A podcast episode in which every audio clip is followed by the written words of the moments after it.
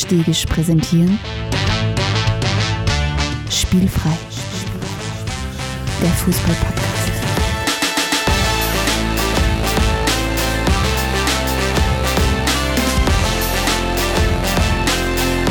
Episode 101, Spielfrei 101, Champions League Finale 2023.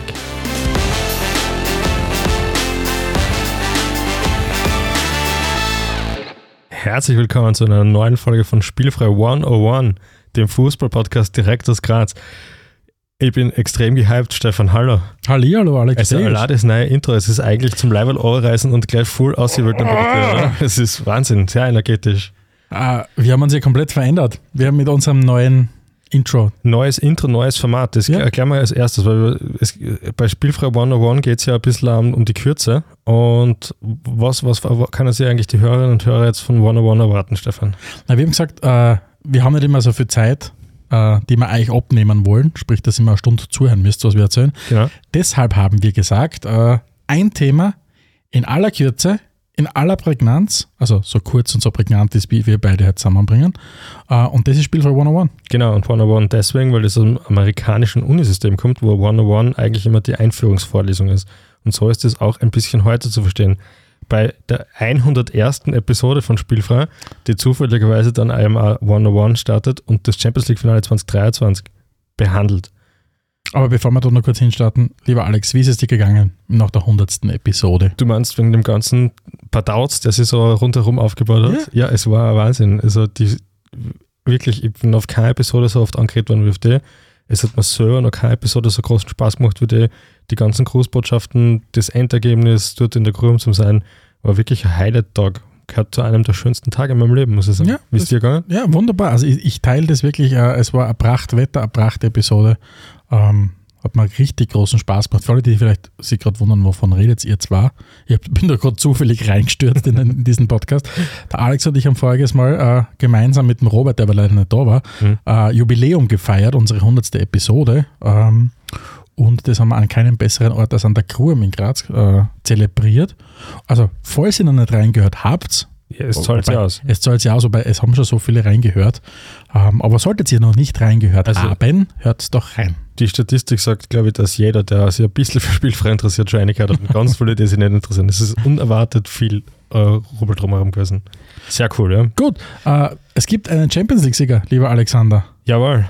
Die Ah. Bournemouth Boys aus Manchester, aber nicht die Roten. Nein, äh, das, was, was, wie hast du schon, was ewig wert wird, na, was lang, Das lange Also, Wert wird endlich was gut, oder? lange wert wird endlich gut. Dankeschön. Aha. Ähm, Sky Blue ist der Himmel. ja, finally, oder? Wahnsinn, ja. Ähm, super Partie, super arge Spiel. Wir werden gleich in alle, in alle Details drauf eingehen. Aber man muss schon sagen, Inter hat sich super verkauft. Also, Ich meine, du hast, ja, du hast ja zu mir gesagt, lieber Stefan, vor der Partie hast du es gesagt, das wird ein harter Kampf. Warum warst du so überzeugt davon, dass es ein harter Kampf wird? weil die Serie A meine zweitliebste Liga mittlerweile ist, die ich gern verfolge. Und Inter ist nicht Meister geworden. Ich glaube, sie sind nicht einmal Zweiter geworden. Aber Zweiter, doch, ja, Zweiter sind sie geworden, mit 78 Punkten. Ähm, die haben richtig gut gespielt. Das war einfach Napoli, die noch viel sensationell besser waren. Aber mit der Art und Weise und auch mit den Punkten letztlich, die Inter geholt hat, wird man sehr oft einfach ein Meister. Ja? Und ich habe mir die Ergebnisse angeschaut, weil ähm, im Vorfeld hat es ja Kassen City wird ja noch mehr abschießen wie Real. Inter hat im ganzen Jahr keine vier Tore gekriegt, zum Beispiel, ja? in keiner einzigen Partie. Äh, Im Gegenteil, dafür haben sie ab und zu sechs geschossen. Also die, die sind vorne richtig stark. Da, da möchte ich eigentlich gleich auf was, auf was ganz Spezielles eingehen vom Trainer Inzaghi. Der macht etwas, was ich immer schon sage, was ein, ein Taktikmittel Mittel sein müsste, was viel mehr Leute einsetzen sollten, was aber echt von ihm nur gut kennen, dass seine Spieler eine gewisse Anzahl von Minuten kriegen und sie innerhalb von denen auspowern müssen. Also kla klassisch, der Jaco wird normalerweise, wenn alle fit sind, zur 60. Minute ausgewechselt. Immer. Und dann kommt immer der Lukaku. Der spielt 30 Minuten. Und so macht er seine Wechsel eigentlich immer oder sehr, sehr oft wirklich von der Kondition der Spieler abhängig, weil er ihnen ja so sagt, im Vorfeld schon, du hast heute 55 Minuten, du hast heute 75 Minuten. Das finde ich spannend, ja. Es, es war die handelnden Protagonisten, die du gerade angesprochen hast, die waren ja auch alle mit am Start und, und gerade letztgenannter, der Romelu Lukaku hat ja, ja, er hätte noch mal viel dazu beitragen können, dass es vielleicht sogar noch weitergegangen wäre. Ähm, aber ich glaube, ich weiß nicht, ob City damit gerechnet hat, dass es so schwer wird. Ich glaube schon, dass sie, dass sie gedacht haben, gegen die Italiener zu spielen, gerade gegen eine Dreierketten, das ist ja was, was City in den letzten Monaten ja immer wieder ein bisschen mhm. sauer aufgestoßen hat, weil City hat sich, kann mich erinnern, gegen Brentford ja unter anderem oder auch gegen die Spurs und die Spurs haben bei Weitem nicht äh, gut gespielt in dieser Saison. Ja. Sie haben sie immer sehr, sehr schwer getan gegen Dreierketten mhm. äh, und das war ja auch dieses Mal gegen Inter so. Äh, äh und das heißt, selbst wenn du von vornherein schon weißt, dass du mit dem System kämpfen wirst, schaffst es du dann offensichtlich trotzdem nicht, ähm, so, wie soll ich sagen, die so vorzubereiten, dass mhm. du hm. dann doch wieder den Gegner überraschen kannst. Aber der Guardiola hat echt viele Sachen richtig gemacht, für die er sonst oft kritisiert wird. Ich meine, ein Kritikpunkt am Guardiola, den ich sowieso nicht aushalte, ist, ist, wenn man ihm taktische Experimente vorwirft, weil sie nicht aufgehen. Das mag schon sein, aber deswegen sind es halt auch Experimente und deswegen ist er auch dort, wo er ist. Er macht ja nicht irgendwas, sondern überlegt sich halt für jedes Spiel was Besonderes, wenn man so will außer er ist in einem Modus drinnen, wo sowieso alles funktioniert, so wie es bei City halt heuer in der Saison teilweise so war. Aber gestern, äh, Sonntag, Samstag, wie ich Spiel war, hat man einfach richtig gut gesehen. Ähm, er hat wieder Kleinigkeit ausprobiert und ist dann draufgekommen, okay, das funktioniert nicht und hat wieder Kleinigkeit umgestellt. Und das ist halt dieses In-Game-Coaching, das ist das, diese Plan Bs und das ist das, was das was eine Mannschaft wie City von den One-Trick-Ponies, wie wir sie immer nennen, unterscheidet, weil die meisten Mannschaften sind ja nicht freiwillig One-Trick-Ponies, sondern da fällt es halt oft an der Qualität, vom Trainer, vom Kader, irgendwas passt immer nicht. Und bei City läuft halt richtig viel zusammen. Und was mir schon aufgefallen ist zum Beispiel, er hat, es glaube ich, eine der ersten Partien in, dem, in der ganzen Saison, wo der Diaz und der Stones gespielt haben, gleichzeitig. Das gab es eigentlich nicht so oft. Ja? Also er hat versucht schon auf diese zwei Stürmer einzugehen und alles ein bisschen umzudrehen. Und dann funktioniert das in der ersten Halbzeit überhaupt nicht. Also City ist überhaupt nicht ins Spiel gekommen und der Guardiola hat eigentlich schon ein bisschen ein Glück gehabt, dass das Inter das Pressing nur so zaghaft betrieben hat, weil es war sehr, sehr erfolgreich, was sie gemacht haben. Ja. Und dann kommt er in der zweiten Halbzeit drauf, okay, ich muss wieder was machen, was ich früher mal gemacht habe. Ich muss schauen, dass ich diese Raute im Mittelfeld wieder spiele. Also nicht so, wie sie jetzt in der österreichischen Bundesliga aufgespielt wird, sondern eine halt, wo wo man wirklich offensiv denkt. Das heißt, äh, die zwei Seiten äh, Außenbahnspieler sind schon sehr weit draußen und du hast wieder nicht diese klassischen zwei Sechser, die er jetzt immer gehabt hat, wo der Stones von der Verteidigung mit vorgegangen ist und den zweiten Sechser immer Rodri gespielt hat, sondern der Rodri hat, Rodri hat das allein gespielt und dafür sind die anderen weiter vorgegangen und zuerst der De Bruyne und nachher halt der Foden und das ist natürlich das nächste, was passiert, der Wahnsinn ist. Kevin De Bruyne verletzt sich, auf das werden wir auch noch genauer eingehen. Und dann kommt halt der Phil Foden einer. Und die Qualität, wer hat das sonst nicht? Das ist natürlich ein Wahnsinn. Ja. Und trotzdem spricht jeder, du hast den Namen auch schon kurz erwähnt, von äh, John Stones ja. der ja in den letzten Monaten ja offensichtlich nochmal die Wiedergeburt schlechthin erlebt hat, war ja ein sehr, sehr früher Transfer äh, von Guardiola ähm, und, und der ja komplett äh, schon gehypt worden ist, jetzt in Richtung, dem musst du eigentlich fast den Titelspieler der Saison geben. Mhm. Ich persönlich muss ganz ehrlich sagen, ich habe das nicht so mitverfolgt gehabt, dass der so dominant auftritt, war aber sehr begeistert in den letzten Wochen von dem, was er gespielt hat. Und er hat sogar dann, ist er dann plötzlich in der, in der, in der zweiten Halbzeit äh, gegen Inter ja plötzlich als Rechtsverteidiger dann aufgelaufen. Der hat dann zwischendurch Sechser gespielt, dann hat er am Anfang von der Partie der Achter gespielt ja. und so weiter. Kommt eigentlich damals verpflichtet von Everton als Innenverteidiger. Ja. Ähm, und da sieht man ja auch wieder mal, was, was, was, was oft einmal äh, Guardiola mit den Spielern auch macht, wie er in, ja. seinem, in seinem extrem dynamischen System, das er dann aufgestellt hat. Was er mit denen macht und was es natürlich für uns auch leichter macht, ist, wie du richtig sagst, ich glaube, den meisten ist es gegangen, dass der Stones jetzt nicht extra aufgefallen ist, vor allem natürlich auch ob der Präsenz vor allem die Bräune und am Haaland, die halt auch sensationelle Saisonen gespielt haben. Aber du musst dich dann halt wirklich mit dieser Taktik auseinandersetzen. Du musst Leute, die das wesentlich besser wissen als wir, das ein bisschen erklären lassen, das nachvollziehen und dann auf die Spiele schauen und dann kommst du drauf, ah ja, schau mal, der Stones spielt eine ganz neue Position. Er spielt rechtester Innenverteidiger, der im Offensivfußball aber immer auf die Sechser-Position vorrückt. Und das ist ja besonders, weil das gibt es eigentlich so noch gar nicht, diese Position. Ja. Vielleicht gehen wir es nochmal chronologisch durch. Ja. Ähm, also das ist schon mal vieles angesprochen, wir sind ja kurz vorm Torknick-Meinung, gehen wir nochmal ganz an den Start. Wie warst du zufrieden mit der Kick-Off-Show eigentlich? Da bin ich jetzt gespannt, was du sagst, weil ich bin um 5 nach 9 vom Fernseher gekommen und habe die Kick-Off-Show nicht gesehen. Okay, erstens einmal, ähm, ist mir gar nicht bewusst worden, wie groß diese Kick-Off-Show mittlerweile inszeniert wird. Also das ja. ist, ja wirklich schon Super Bowl-Vibes. Ja, ich mit, Fotos mit eigenen Einblendungen und so weiter. Ja. Und ich habe dann echt erstaunt festgestellt, wie weit entfernt ich mittlerweile bin von dem, was heutzutage angesagt ist. Weil ich bin so da gesessen auf meiner Couch Ja. und habe mir gedacht, wer ist Anita?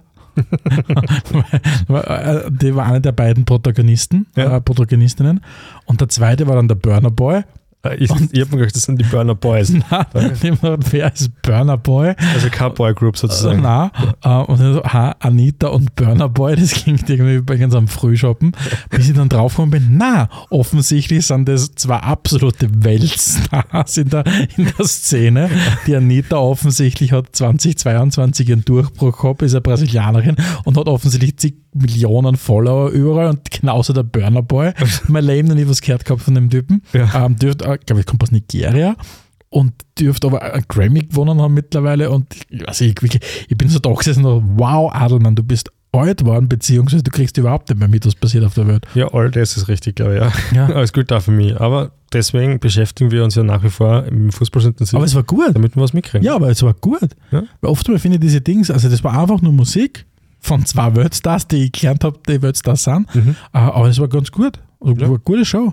Ja. Ich meine, es ist wahnsinnig, wie durchamerikanisiert es mittlerweile ist, Mhm. äh, aber ja. Aber zeitlich viel besser da, weil Super Bowl Halftime Show, die wäre um drei der Früh irgendwann.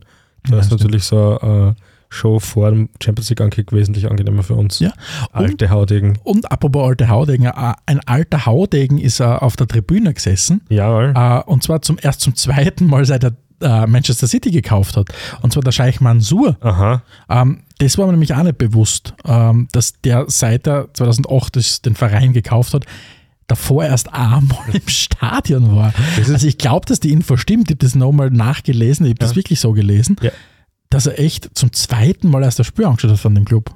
Mir kommt vor, man kann es ja da halt auch nicht recht machen, weil wenn so ein Präsident aller Kartnick ist, der dann die Spieler schon fast aufstellt, passt es nicht. Wenn es ein Präsident ist, der sagt, hands off, die, die Experten, die ihr da am Füllgeld gekauft habt, die werden schon wissen, was sie tun, das passt auch nicht. Naja, aber zwischen Hannes Kartnick auf der anderen Seite und Scheich Mansur passt schon viel dazwischen, finde ich.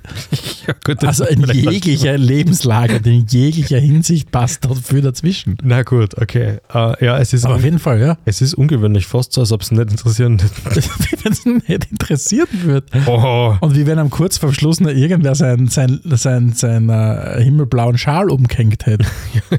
Das habe ich, aber ich, spannend gefunden. was? Aber auf jeden Fall, ähm, die Partie beginnt. Burner Boy ist wieder in der, in der, äh, ins Burner Boy Stadion zurückgegangen. Ähm, und einer hat, glaube ich, ein bisschen länger gebraucht, ne, oder? Um reinzukommen äh, in die Partie. Ja, also, ich, weiß, ich weiß aber, wen du ansprichst. Ja. Es war ein Goalie, oder? Ja, also mir kommt vor, Ederson war äh, für die meisten hat das Spiel um 21 Uhr begonnen. Ja. Für ihn, glaube ich, erst so 21, 20 oder 21, 25. Bei den ersten 20 Minuten war er so ein bisschen teilnahmslos, finde Ja, ich fast. es, es war extrem komisch, weil eigentlich hat man im Vorfeld gesagt, okay, Ederson und Onana, das sind ungefähr die besten Goalies, die es so gibt, wenn es darum geht, mit dem Fuß mitzuspielen. Und beide waren da überhaupt nicht sattelfest. Ich glaube, man muss da schon den Faktor Nervosität da ein bisschen bei Goalies nochmal vielleicht extra vorheben, weil es geht halt bei Goalies um mehr. Ja? Der kleinste Botzer im Mittelfeld ist oftmals nicht so schlimm wie der kleinste Botzer als Goalie. Ja? Und es könnte schon sein, dass diese besondere Anspannung ja, da dazu geführt hat. Aber selbst wenn du recht hast, dass beide vielleicht ein bisschen angespannt oder nervös waren, ich finde, Ederson hat einen Umgang mit Nervosität, der eher schon fast in die Lethargie oder Schlafmützigkeit eingefallen. Also der ist teilweise herumstolziert in seinem, in seinem 16er, weil ich möchte, ob, hallo, kann den irgendwie updaten ein bisschen kurz, dass der wach wird, der Typ. Ja. Ähm, weil was der teilweise an, Bock, an Böcken geschossen hat in einem Champions League-Finale, ich meine, dafür war dann in der zweiten Halbzeit, hat er dann ein paar rausgeholt und hat quasi dann die Partie mitgewonnen äh, für sein Team, aber lustig wird es gefunden. Ja, als der ich als Arsenal-Fan bin leid geplagt von Goalie-Fäller in, in Champions. League-Finalen von dem Ja. Ähm, apropos Leid geplagt. Jawohl, Ähm, Überleitungen sitzen schon, das sieht man. wie bitter ist es, wenn du zum zweiten Mal in einem Champions League-Finale verletzt ausgewechselt wirst? Ich glaube, es geht nur deswegen, weil sie es gewonnen haben. Also eben Ja. der arme Kevin De Bruyne, wenn sie es wieder verloren hätten, glaube ich, das wäre echt furchtbar, furchtbar gewesen. Ja. Also hin und wieder hat man schon das Gefühl, es gibt irgendwo irgendeine zentrale Instanz, manche nennen es Gott oder was auch immer, keine Ahnung, der echt an, an, an der oder die echt einen Hang für Ja. Äh, Dramaturgie hat, dass du wirklich sagst, diesen unfassbaren Spieler, der eine Wahnsinnssaison hingelegt hat, nochmal ausscheiden zu lassen, nach was waren es, 20 Minuten oder Ah, was? ein bisschen mehr, aber schon, Oder, über, keine über Ahnung. 30, Okay. aber Aber äh, es ist tragisch. Also wirklich, ich meine, du hast ja angesprochen vorher schon, du hast natürlich eine Kaderdichte, dann kommt halt auch viel Verhoden, aber trotzdem ist es schon sehr, sehr ja, dramatisch. bei all dem, wo man immer sagt, Pep ist so guter, Goal, äh, so guter Coach und, und City ist so ein super Team und so weiter, ja, aber eben auch, weil sie halt super aufgestellt sind in der Tiefe, weil es waren nur so viele Spieler auf der Ersatzbank, die richtig gut Fußball spielen könnten und wenn du einen Kevin De Bruyne ersetzen musst, dann ist das natürlich was Schwieriges, wenn ein Phil Foden einer kommt, der bei so ziemlich jeder anderen Mannschaft absolutes Fixlevel hat, dann hält man es aus und man muss dann ehrlich gesagt einfach sagen- vielleicht weil er davor eh schon angeschlagen war, City hat auch besser gespielt mit dem Foden. Also Ja, stimmt. definitiv besser, ja. viel dynamischer. Und das war ja dann vor allem ähm, ab der zweiten Halbzeit. Du hast ja gesagt, Guardiola hat dann Dinge umgestellt in der zweiten Halbzeit und plötzlich war die Dynamik ein bisschen andere, oder? Genau, er hat von, von zwei Achter umgestellt auf so einen Zehner eher und dafür mit zwei mit den anderen Mittelfeldspielern mehr am Flügel draußen gearbeitet, um das Ganze ein bisschen in die Breite zu ziehen. Und das hat ganz gut funktioniert. Also Inter hat man schon gemerkt, dass der, der Druck am Anfang von der zweiten Halbzeit war sehr, sehr hoch. Das Tor vom Rodri war ein sauberer Schuss, also hat er gut gesehen, aber auch ein bisschen glücklich, weil das war, also generell muss man sagen, bei all dem, wie City gelobt wird, sie waren sehr, sehr glücklich. Ja? Also das Tor war glücklich, weil es aufgefrischt war davor. Und dass der Lukaku später den Kopfball macht, war natürlich auch sehr, sehr glücklich. Oder dass sie der Ederson bei Anfang seine Patzer nicht wirklich anpatzt. Ja. Sehr, sehr viel Glück auch dabei gewesen. Mhm. Aber wahrscheinlich genau das, was du eben nach dieser Saison halt auch noch brauchst, damit du wirklich dieses Genau. Triple halt dann Es einfach. sagt ja der Guardiola selber auch immer, dass es sehr, sehr hart ist, diesen, diesen Titel zu gewinnen, weil spielerisch gut zu sein ist oftmals nicht allein ausreichend. Ja. Jetzt macht Rodri das entscheidende Tor. Ähm, was für Rolle nimmt er ein in dieser Mannschaft aus deiner Sicht? Ja, er ist wieder so ein Beispiel für einen unglaublich anpassungs anpassungsbaren Spieler. Nicht? Also irgendwie spielen sie momentan, kommt man ja vor, mit fünf Defensive und fünf Offensive. Das ist so sehr Spiel. Und man darf nicht vergessen, der Rodri spielt im spanischen Nationalteam Innenverteidiger. Und der spielt aber eigentlich bei City den besten Sechser, den man sich so vorstellen kann. Also ja, schießt regelmäßig Tore, ist, ist vielleicht auch genau das, was der Pep in früheren Teams oft nicht gehabt hat, diesen einen dreckigen Spieler, der die Zweikämpfe nicht scheut, der ein bisschen provoziert, der ein bisschen Leute aus der, aus der Kontenance reißt.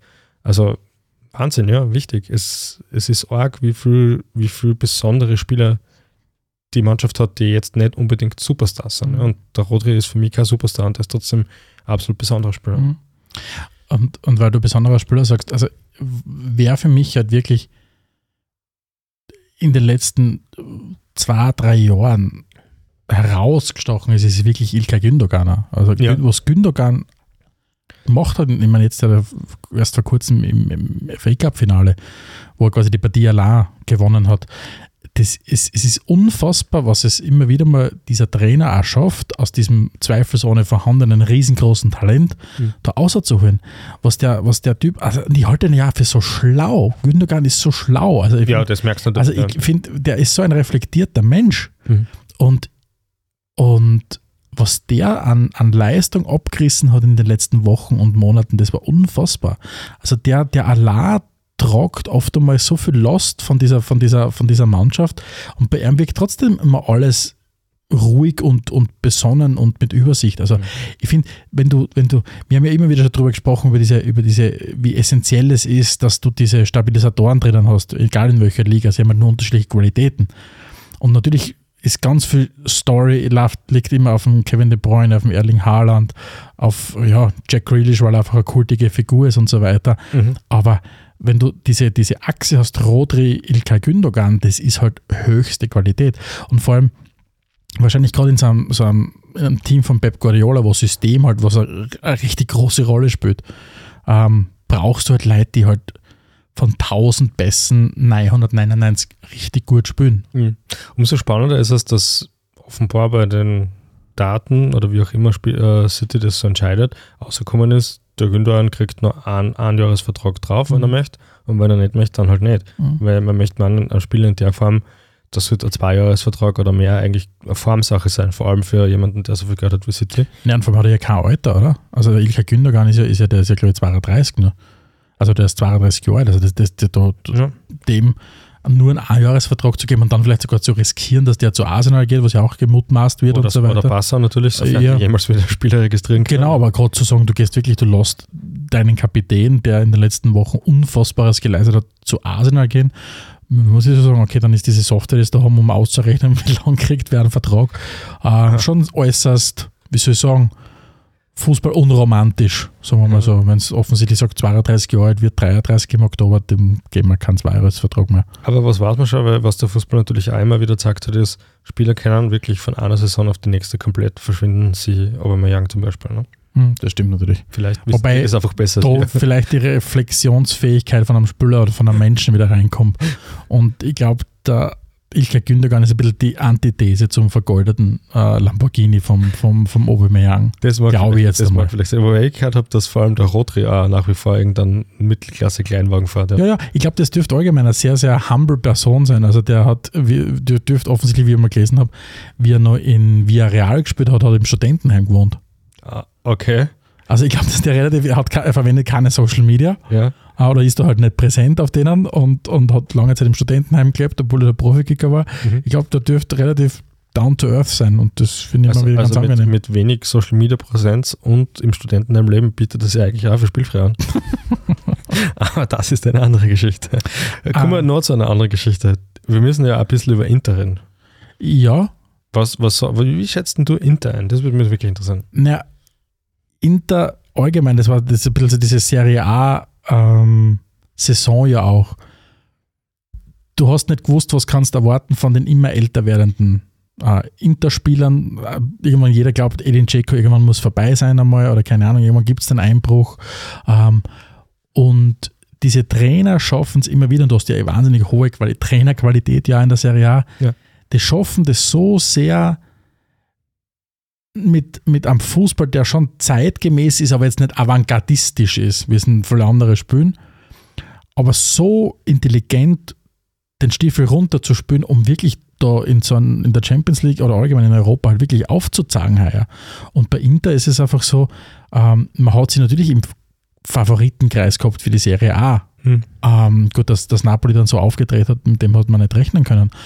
Ähm, der Verein insgesamt, glaube ich, stößt an gewisse Grenzen. Ähm, ich glaube, das ist allgemein so ein bisschen ein Serie A-Thema. Ich glaube, Inter wird immer, solange sie auch mit Inzaghi arbeiten, eine gute Rolle spielen in der Serie A. Inwieweit du strukturell angreifen kannst, Europa, ob das quasi heute ein bisschen, eine, ein bisschen eine Ausnahme war, weil der Weg war jetzt ja nicht der schwierigste, so ehrlich muss man auch sein. Ja. Ähm, wenn du den Weg von, von City ins Finale anschaust und den Weg von, von Inter anschaust, ähm, war das schon wieder vielleicht auch nicht once in a lifetime, aber once in zehn Jahren vielleicht Chance, dass, Mhm. den, dass, dass den Titel holen.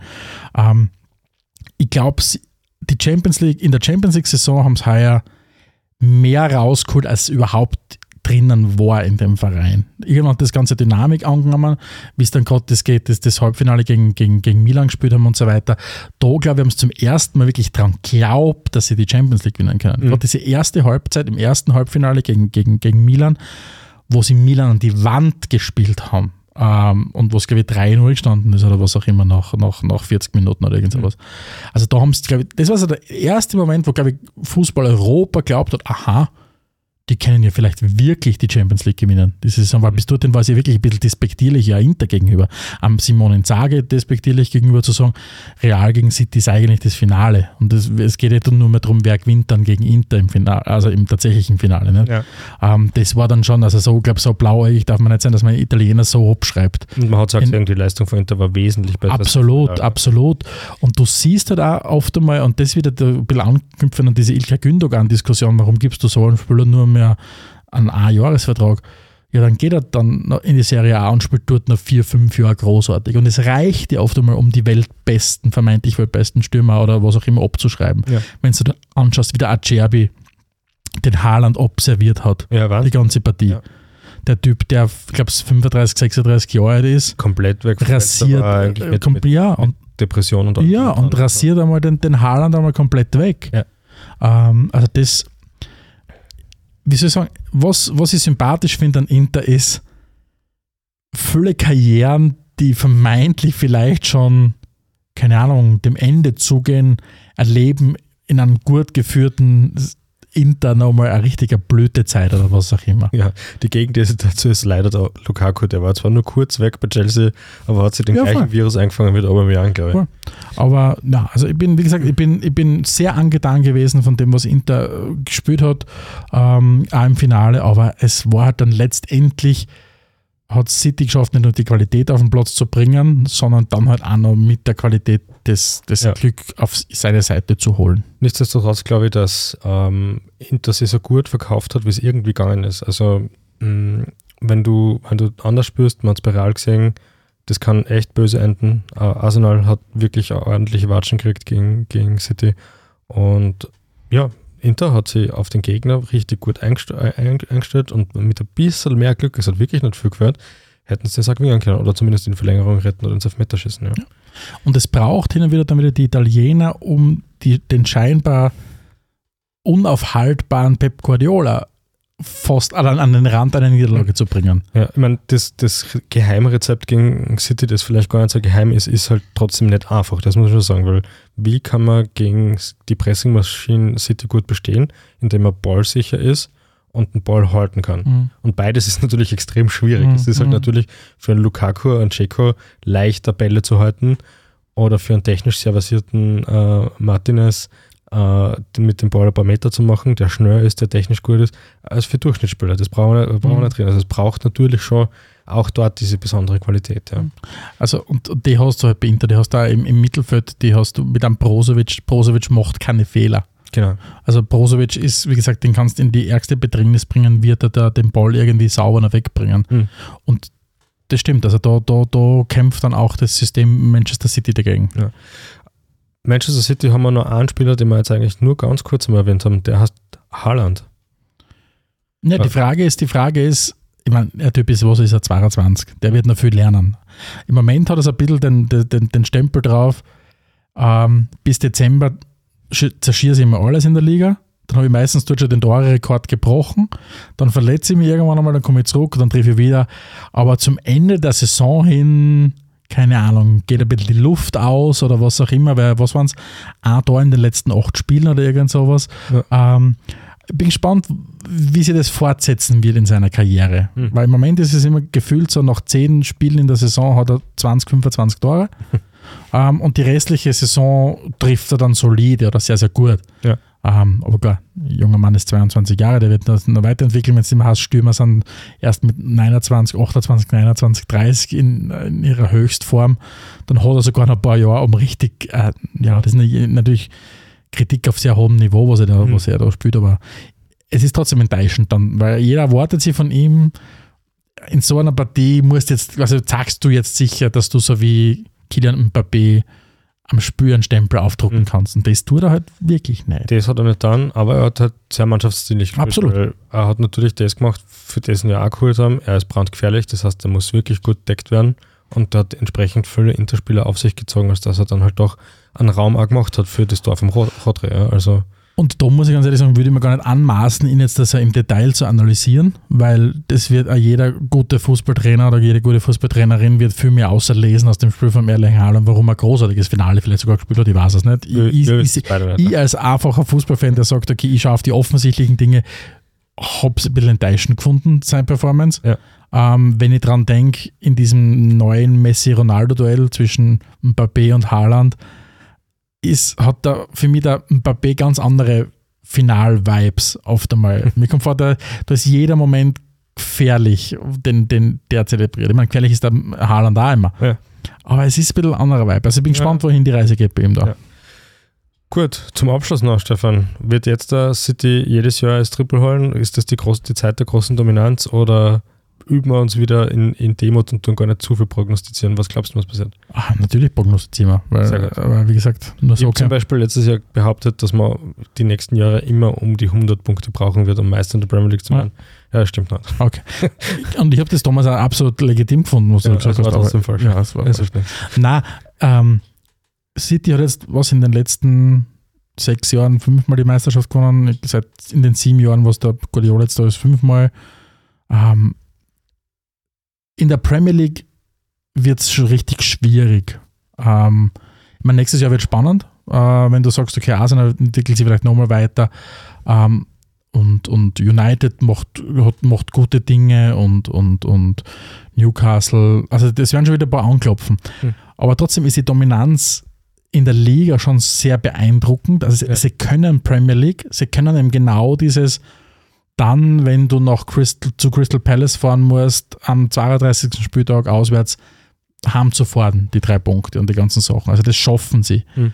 Ähm, Champions League ist immer ähm, eine Lotterie natürlich ähm, da in die, in, in die K.O.-Phase rein.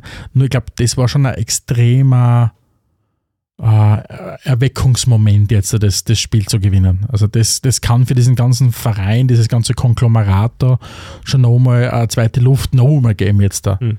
Zu sagen, okay, wir haben endlich diesen Druck weg. Er, der, der Guardiola wird ja nochmal ganz anders auftreten jetzt da. Ja. Wenn er sagt, okay, ich habe das jetzt da ähm, endlich erreicht, dieses große Ziel, das wir uns vorgesetzt haben. Weil das, ja das, das hängt ihm ja seit den Bayern nach. Ne? Der hat es ja bei den Bayern leider für seine Verhältnisse nicht geschafft, die Champions League zu gewinnen. Ja. Also ich glaube, eine Dominanz zu sehen, weiß ich nicht, weil es werden andere wieder ganz viel Geld einstecken mit sehr, sehr guten Trainern. Hm. Und für das ist die Champions League zu schwierig, weil Real hatte die, die, die, die, diese Dominanz ja auch gehabt, nicht nur, weil es immer nur die Besten waren, sie waren einfach so finalreif und finalfit immer. Sie haben genau gewusst, was sie am Finale tun. Und das kannst du, glaube ich, nur erspielen und so Mhm. Ähm, nein, also ich sehe jetzt nicht diese, diese unfassbare Dominanz in Europa, in England, glaube ich, wird es weiterhin schwierig werden, sie zu biegen. Fällt da ein Spieler ein, den du der City aktuell verstärken wird? nicht, dass ich mit äh, nicht mit meinem Verstand oder mit meinem Verständnis Ja. von dem, was City tut. Ähm, weißt du, ich, ich, ich schaue nur auf oberflächliche Sachen, dass ich mir denke, okay, keine Ahnung. Dafür lieben wir dich ja. Halt. Na, aber weißt du, zu sagen, gibt es noch stärkere äh, links aus als ein Jack Grealish? Ja, glaube ich. Auf der anderen Seite spielt er genau den Fußball, glaube ich, den Guardiola von ihm in der Situation erwartet und deswegen sind sie so gut. Ja. Also ähm, dieses, dieses, deine Mannschaft ist, also deine Spieler müssen sich dem System unterordnen. Mhm. Ähm, und das ist, glaube ich, so was Wesentliches. Deswegen, ich kenne die Spieler zu wenig, um zu sagen, wer noch besser reinpassen Ja, würde. okay. Individuell kann ich mir auf jeden Fall vorstellen, dass es bessere gibt. Ich habe immer glaubt, dass es viel, also ich glaube immer noch, dass es bessere Spieler als an John Stones gibt. Ja, ich glaube, diese Saison hat er ein bisschen Lügen gestraft, ja. Ja, genau, aber, aber es ist jetzt nicht so, dass ich das Gefühl gehabt habe, äh, also ich finde an Jude Bellingham besser als an John Stones. Ja, gut. Die Frage ist, funktioniert der Jude Bellingham bei Guardiola und bei City so gut? Ich weiß es nicht. Mir fällt übrigens nur ein Spiel ein und du als Spurs-Fan darfst mir jetzt nicht erschlagen, aber ich glaube, der Harry Kane ist besser als der Alvarez. Als, als Backup vom, vom Haaland. ja, Wenn, äh, wenn, wenn wobei, 100, weiß ich wenn nicht, 100 weiß ich Millionen einfach wurscht sind, ja, ja. Nein, ich glaube, Harry Kane wird eher zu, keine Ahnung, Newcastle oder United gehen. Vermute jetzt einmal. wäre eine Möglichkeit, ja. Vermute. Würde einfach gewonnen. Ja, äh, gut, das war die erste Folge von Spielfrei 101 und in, insgesamt 101. Folge.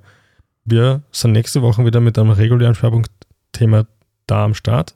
Bis dahin, vielen Dank fürs Zuhören und schaltet es auch nächste Woche wieder ein, wenn es heißt Spielfrei, der Fußball-Podcast direkt aus Graz.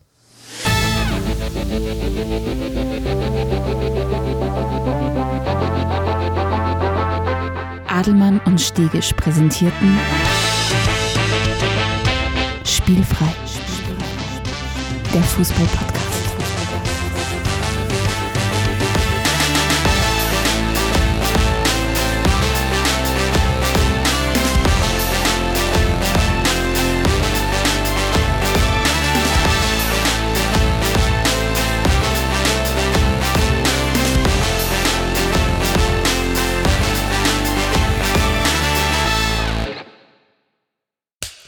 Cut. hat's produziert? Das Pod. Deine Podcast-Agentur.